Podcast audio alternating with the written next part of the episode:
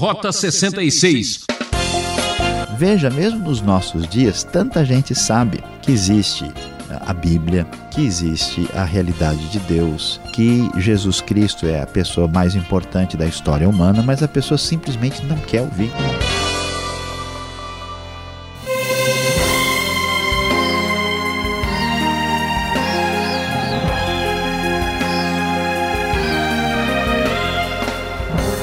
Antena ligada e ouvidos bem abertos para ouvir o programa Rota 66. A orientação exata para compreender o destino do mundo. A série Cartas Pastorais continua explorando a segunda carta do apóstolo Paulo a Timóteo e hoje chegamos no capítulo 3 com o tema Será o fim do mundo? É, se tem alguma coisa que intriga a humanidade, é o fato da Bíblia anunciar um fim para todos os nossos dias. O professor Luiz Saião comenta essa verdade sem provocar medo nas pessoas. Eu sou Beltrão e juntos vamos conferir mais essa reflexão.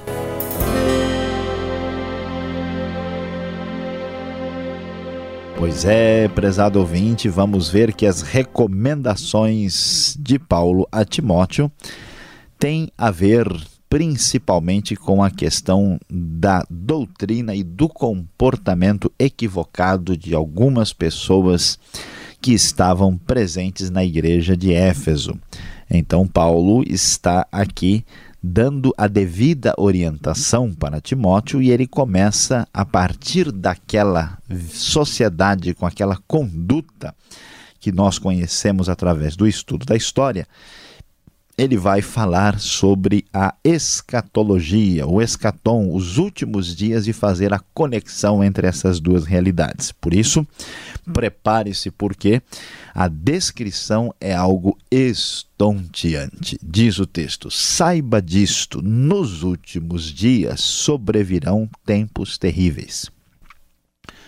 Os homens serão egoístas, avarentos, presunçosos, arrogantes, blasfemos, desobedientes aos pais, ingratos, ímpios, sem amor pela família, irreconciliáveis, caluniadores, sem domínio próprio, cruéis, inimigos do bem, traidores, precipitados, soberbos, mais amantes dos prazeres do que amigos de Deus tendo aparência de piedade, mas negando o seu poder, afaste-se desses também.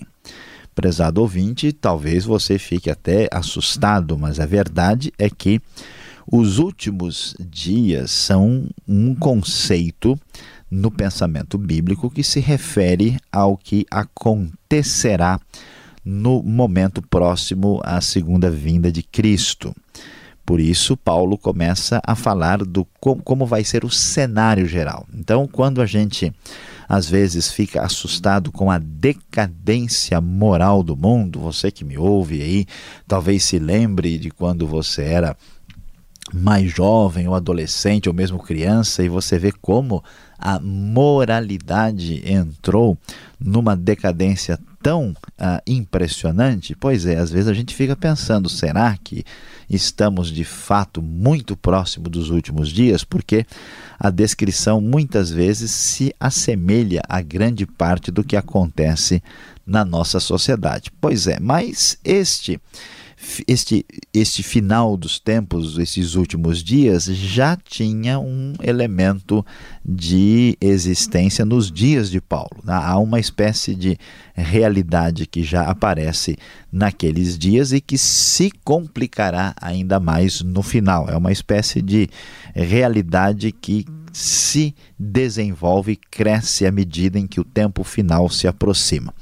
E qual, qual, quais são as características que marcam esta realidade? Esses homens são uh, péssimos no comportamento para com a sociedade, péssimos no comportamento para com Deus, chegando a perder até mesmo aquilo que não é característica de uma pessoa religiosa, uma qualidade natural que um ser humano tem. E aqui nós podemos observar que a maldade para com Deus, a, a, a maldade para com a realidade do relacionamento com o próximo, os pecados relacionais, a imoralidade sexual e a relação problemática com o dinheiro se destacam nessas características. Veja que os homens serão egoístas, avarentos, presunçosos, arrogantes. Eles terão um relacionamento terrível no ambiente familiar. Certamente você tem ficado assustado ao ouvir tantas notícias sobre pais e mães que abandonam filhos, chegando até mesmo a matá-los, filhos e pais que matam, filhos que matam pais e mães, eh, irmãos que matam uns aos outros e especialmente numa sociedade que chega a, a, a dizer que o aborto é, é um, um direito, isso é uma realidade triste, porque vemos que os homens serão desobedientes aos pais e sem amor pela família, sem domínio próprio, cruéis, inimigos do bem e mais amante dos prazeres do que amigos de Deus. E, por incrível que pareça, com tanta maldade e com tanta falta de obediência a Deus, eles vão ter uma aparência religiosa, vão falar coisas que parecem indicar que há alguma realidade ah, vamos dizer, de envolvimento com Deus, mas essa aparência de piedade não corresponde à verdade. Isso já estava acontecendo nos dias de Paulo. Veja como a coisa é complicada. Tanto é verdade que no verso 6 lemos que são esses que se introduzem pelas casas e conquistam mulheres instáveis, sobrecarregadas de pecados as quais se deixam levar por toda espécie de desejos. Aqui vemos eh, nas cartas a Timóteo que um dos focos dos problemas eh, doutrinários e morais atingia particularmente as mulheres. Mulheres que muitas vezes são tão abençoadas por Deus quando se dedicam a Deus, mas quando se afastam do caminho de Deus se tornam especialmente perversas. E aqui o texto mostra isso com bastante clareza. Essas mulheres chamadas instáveis aqui. Uh, que o texto literalmente no grego chama de mulherezinhas, de maneira, vamos dizer assim, até a desprezar o comportamento delas, são as mulheres aqui que estão sendo influenciadas por esta heresia, por esse comportamento equivocado lá na época de Timóteo. E que não é só um problema doutrinário, mas também de imoralidade, porque elas se deixam levar por toda espécie de desejos estão sempre aprendendo, mas não conseguem chegar ao conhecimento da verdade. Elas se parecem com aquilo que a história judaica vai falar na oposição a Moisés no Egito. Como Janes e Jambres se opuseram a Moisés, esses também resistem à verdade, a mente deles é depravada, são reprovados na fé, não irão longe, porém, como no caso daqueles, a sua insensatez se tornará evidente a todos. Pois é, prezado ouvinte, este comportamento moral equivocado, essa decadência aí está associada a uma resistência à vontade e à palavra de Deus. Será o fim do mundo? Essa é a pergunta que a gente faz. Será que essa situação que vemos aqui na carta do apóstolo Paulo e o, essa, essa decadência da nossa sociedade são elementos assim que são um prenúncio do final dos tempos? Olha, a coisa realmente é para se pensar e se refletir com atenção, porque de fato nós estamos assustados com a decadência moral, especialmente daquilo que nós conhecemos como civilização ocidental. E diante dessa atitude, dessa possibilidade terrível de que o fim realmente se aproxima, como deve ser o seu procedimento? Como é que você deve agir diante de tanta maldade? Paulo então vai dizer a Timóteo: Mas você tem seguido de perto o meu ensino, a minha conduta, o meu propósito, a minha fé, a minha paciência, o meu amor, a minha perseverança. Ou seja, a doutrina bíblica, a paciência, as virtudes de caminhar com amor, com fé e com paciência são solicitadas aqui. Talvez você às vezes fique até desanimado. Você vê tanta coisa errada.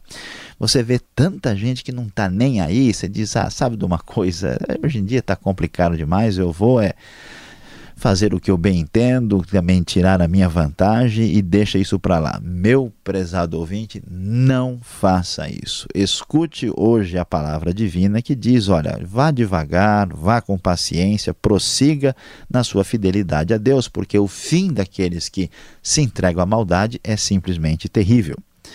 E Paulo diz, tanto é verdade que este esta caminhada com Deus envolve sofrimento. Ele diz que ele eh, passou por perseguições e sofrimentos e diz que foram coisas que aconteceram com ele em Antioquia, Icônio e Listra. Quanta perseguição suportei, mas de todas essas coisas o Senhor me livrou. De fato, todos os que desejam viver piedosamente em Cristo Jesus serão perseguidos. Contudo, os perversos e impostores irão de mal a pior, enganando e sendo enganados. Não vale a pena entrar no esquema terrível de degradação que nós contemplamos na sociedade de hoje, mesmo com sofrimento, mesmo com perseguição, é preciso entrar firme, bater de frente contra essa onda, mesmo estando na contramão. E então o texto vai caminhar para o final. Quanto a você, a recomendação agora para Timóteo, pastor ali em Éfeso, permaneça, porém, nas coisas que aprendeu e das quais tem convicção, pois você sabe de quem o aprendeu. Porque desde criança, olha que beleza, que maravilha, né? Nós temos a responsabilidade de orientar nossos filhos desde pequeno nos caminhos de Deus. Desde criança, Timóteo conhecia as sagradas letras, que são capazes de torná-lo sábio para a salvação mediante a fé em Cristo Jesus.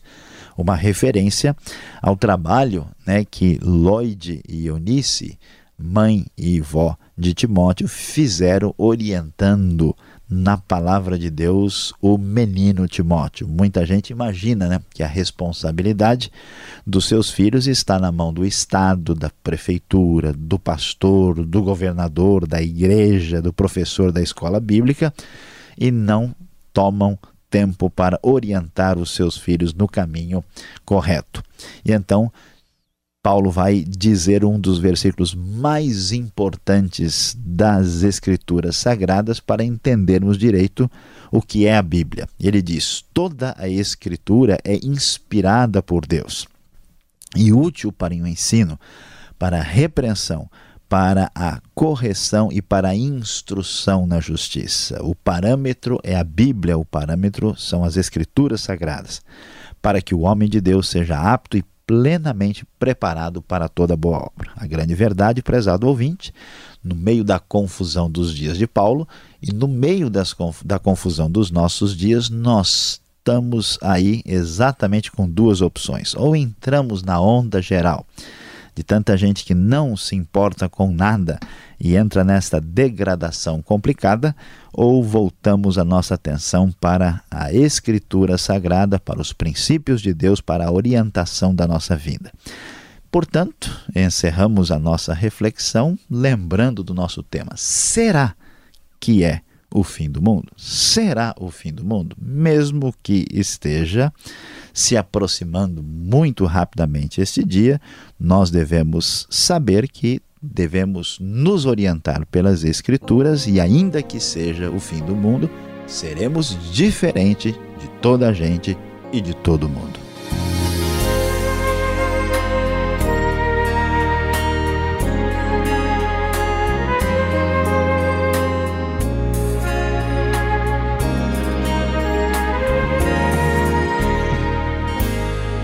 Você está acompanhando Rota 66, o caminho para entender o ensino teológico dos 66 livros da Bíblia. Esta é a série Cartas Pastorais na trilha da segunda carta de Paulo a Timóteo, capítulo 3. Tema: Será o fim do mundo?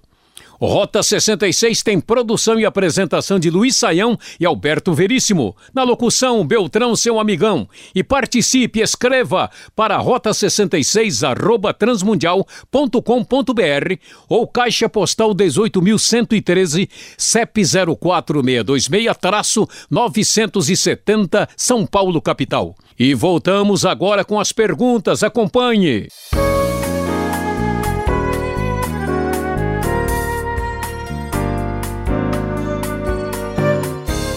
Perguntas e respostas agora para você que está acompanhando essa meditação, este estudo no capítulo 3 de 2 Timóteo, professor Luiz Saião. Eu estava aqui comparando as escrituras, a minha tradução aqui fala de jactanciosos, desafeiçoados, enfatuados. Olha cada palavra. É isso que eu tenho aqui. O que vem a ser estas características, essas palavras todas, professor? Olha, pastor Alberto, de fato, é, algumas traduções mais antigas são mais complicadas na hora de apresentar essa lista aí, né? Essa palavra jactância, né? Quem ouve pensa que é um bandido do Velho Oeste, né? O jactância atacou de novo, mas não tem nada a ver, jactancioso tem a ideia de orgulho, né, de arrogância, de presunção. Na NVI, por exemplo, traduz por presunçosos, que é mais compreensível. Desafeiçoados, né, também dá uma ideia de uma pessoa assim, talvez pouco educada, né, que não tem tanta afeição. Uh, mas a palavra no grego, né, ela é muito dura, é uma palavra muito séria. O sentido é, é de uma pessoa completamente sem, sem amor. Né? Algumas traduções de sem amor natural. E os estudiosos, assim, quando discutem esta palavra importante, eles sugerem ah, que é uma pessoa que não tem nem o amor pela família. Quando você vê gente hoje tendo coragem de abandonar o bebê né, no meio da rua, você vê a pessoa tendo coragem de abandonar né, os próprios eh, filhos, carne e sangue, ou gente que mata pai e mãe, a gente vai entender essa maldade quando nem o laço familiar né, é, é preservado. Né? Então, a tradução adequada é uma tradução eh, eh, inglesa mais recente que traduz por desumanos, para a gente entender como é sério, né? Desafeiçoados perde muito na compreensão. E outra palavra muito difícil de entender nas versões antigas é enfatuados, né? Que significa cheio de si, soberbo, né? orgulhoso, aliás, NVI traduz por soberbo. Então, é, é importante observar né, essa lista e ver que essas características devidamente compreendidas e bem traduzidas nos dão uma ideia mais clara do que realmente é o perfil dos últimos dias aí que parece mostrar já a chegada do fim do mundo. Engraçado que depois de apresentar todo esse perfil aí do, dessas pessoas dos últimos dias, uh, Paulo ele fala aqui no final do verso 5 que a gente deve fugir destes. A Bíblia manda fugir desta onda de maldade dos últimos dias, professor. Devemos então fundar um centro de retiro, um acampamento lá no meio do sítio, talvez um mosteiro na montanha. E aí, onde nós vamos? Pois é, pastor Alberto, olha, você sabe que essa ideia não é nova, né? Já desde os tempos antigos e principalmente na Idade Média, né, grande parte da cristandade imaginou que fugir desses problemas era se isolar, né? uma, uma realidade que já havia acontecido até em alguns grupos judaicos anteriormente. Mas a grande verdade, pastor Alberto, como a gente vê na vida de Paulo e de Timóteo que a solução não é essa. Fugir né, desse, dessas pessoas significa não se envolver nas mesmas coisas que essas pessoas estão envolvidas. O cristianismo bíblico é um cristianismo que pretende ser luz para o mundo e luz na sociedade. Nunca Jesus se ausentou ah, da sociedade, né? ele estava no meio do povo para tentar de fato abençoar as pessoas. Né? Se a igreja se, se ausenta, se distancia, né? como é que as pessoas vão conhecer a verdade, o evangelho. Então não é uma espécie de narcisismo espiritual, um distanciamento da vida que vai resolver essa situação. Fugir aí não significa, né, fugir literalmente sair correndo, não significa aí sofrer da síndrome de avestruz, né, simplesmente se isolar do mundo, mas significa não se corromper moralmente como essas pessoas estão se corrompendo, não entrar na onda da maldade. Agora, desobedientes aos pais e sem amor à família não são problemas tão graves como os apresentados nesta lista, né, professor? Pois é, pastor Alberto. Aparentemente a gente acha que não, né? Porque nós estamos acostumados com uma sociedade que aprendeu que certos problemas são problemas pequenos quando eles, na verdade, são muito graves e muito sérios. Né? Nós vivemos aí um, um tempo quando o respeito à autoridade dos pais, né, a, a valorização, a obediência, é, perdeu a referência. Né? Muitas crianças hoje não estão simplesmente nem aí para a autoridade dos pais, dos professores, e é um resultado de uma maneira equivocada de pensar que a sociedade está agora colhendo os frutos né, de maneira muito dolorosa e muito sofrível. E, portanto, é, por incrível que pareça, né, a sabedoria bíblica vai nos revelar a verdade que estas coisas são sim muito sérias e graves. Quando alguém não escuta nem o seu pai, sua mãe, essa pessoa não vai escutar ninguém. Quando uma pessoa não respeita os seus próprios progenitores, ela não vai respeitar a polícia, ela não vai respeitar ninguém. Grande parte dos problemas que a gente enfrenta hoje são resultado da imoralidade sexual, da decadência da família, que hoje trouxe uma, um peso para a sociedade que né, os principais porta-vozes da sociedade secularizada humanista não querem admitir que eles cometeram um erro bárbaro no passado e que agora a gente está aí colhendo o resultado dessas atitudes. E a Bíblia corretamente diz: olha, é tão grave ser egoísta, avarento, como desobedecer aos pais e não ter o afeto voltado para a própria família. Então a sabedoria bíblica continua em alto bom som, dizendo aquilo que a nossa sociedade, o nosso povo precisa escutar mesmo nos dias de hoje. Agora, o verso 7 do capítulo 3 de 2 Timóteo diz assim: que aprende sempre e jamais podem chegar ao conhecimento da verdade. Professor, veja só que situação. Pessoas que estão sempre estudando, parece, sempre aprendendo, mas nunca entendem nada, nunca chega a lugar nenhum. Eles tiveram o quê? Um histórico de aprovação automática aqui? Como é que fica essa situação? Pois é, pastor Alberto, parece que até leva jeito, né? Como é que a pessoa aprende o tempo todo e nunca consegue reter nada? O que acontece, na verdade, é que estas pessoas, eles não têm um problema de, de incapacidade de aprender. É a questão da atitude ante Deus. Veja, mesmo nos nossos dias, tanta gente sabe que existe a Bíblia, que existe a realidade de Deus, que Jesus Cristo é a pessoa mais importante da história humana, mas a pessoa simplesmente não quer ouvir. Ele tem um preconceito, está fechado, né? ele se esquiva dizendo, não, porque em religião tem muita coisa errada, o pessoal faz isso, faz aquilo, mas ele nem se dá a, a, a, si mesmo a permissão né, de entender o que está acontecendo. O que eu já vi de gente criticando a Bíblia, Deus, a igreja, assim, sem nenhum conhecimento de causa, é impressionante. Isso é um preconceito, assim, é estonteante. Então, é, é uma questão de resistência à verdade mais do que qualquer outra coisa. Interessante que aparecem dois personagens históricos aqui no verso 8, Janes e Jambres. Onde que nós encontramos a história destes dois aqui? Parece que é o Antigo Testamento, não é, professor?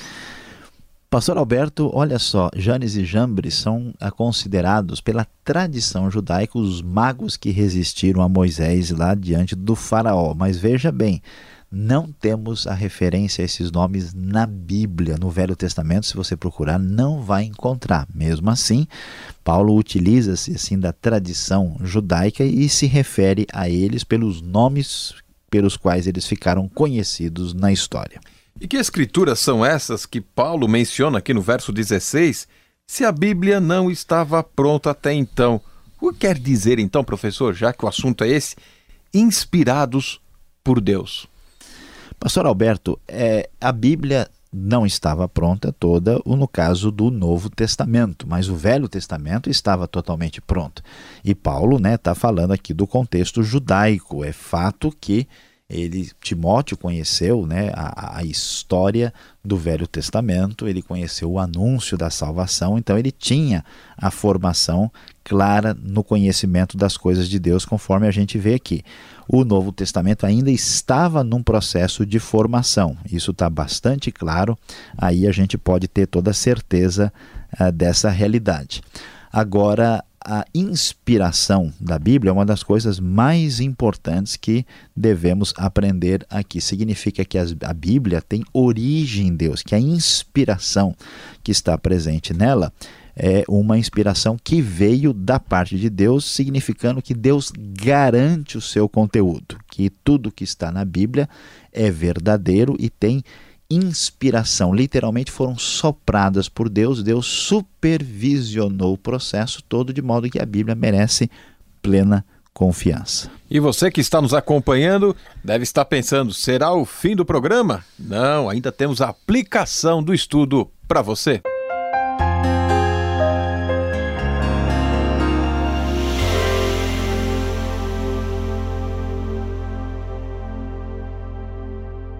No Rota 66 de hoje, nós estudamos 2 Timóteo capítulo 3. O nosso tema foi Será o fim do mundo? É, prezado ouvinte, depois de ouvir alguns noticiários, a gente fica com essa impressão.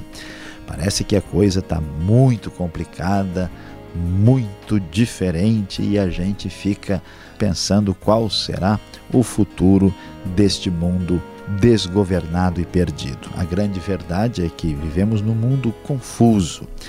E nesse mundo confuso e degradante de tanta gente perversa e espiritualmente doente, é preciso ter coragem e firmeza para ser diferente.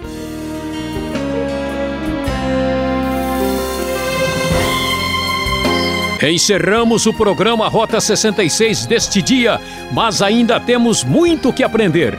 Rota 66 é uma realização transmundial. E acesse o site transmundial.com.br. Deus abençoe sua vida e até o próximo programa Rota 66.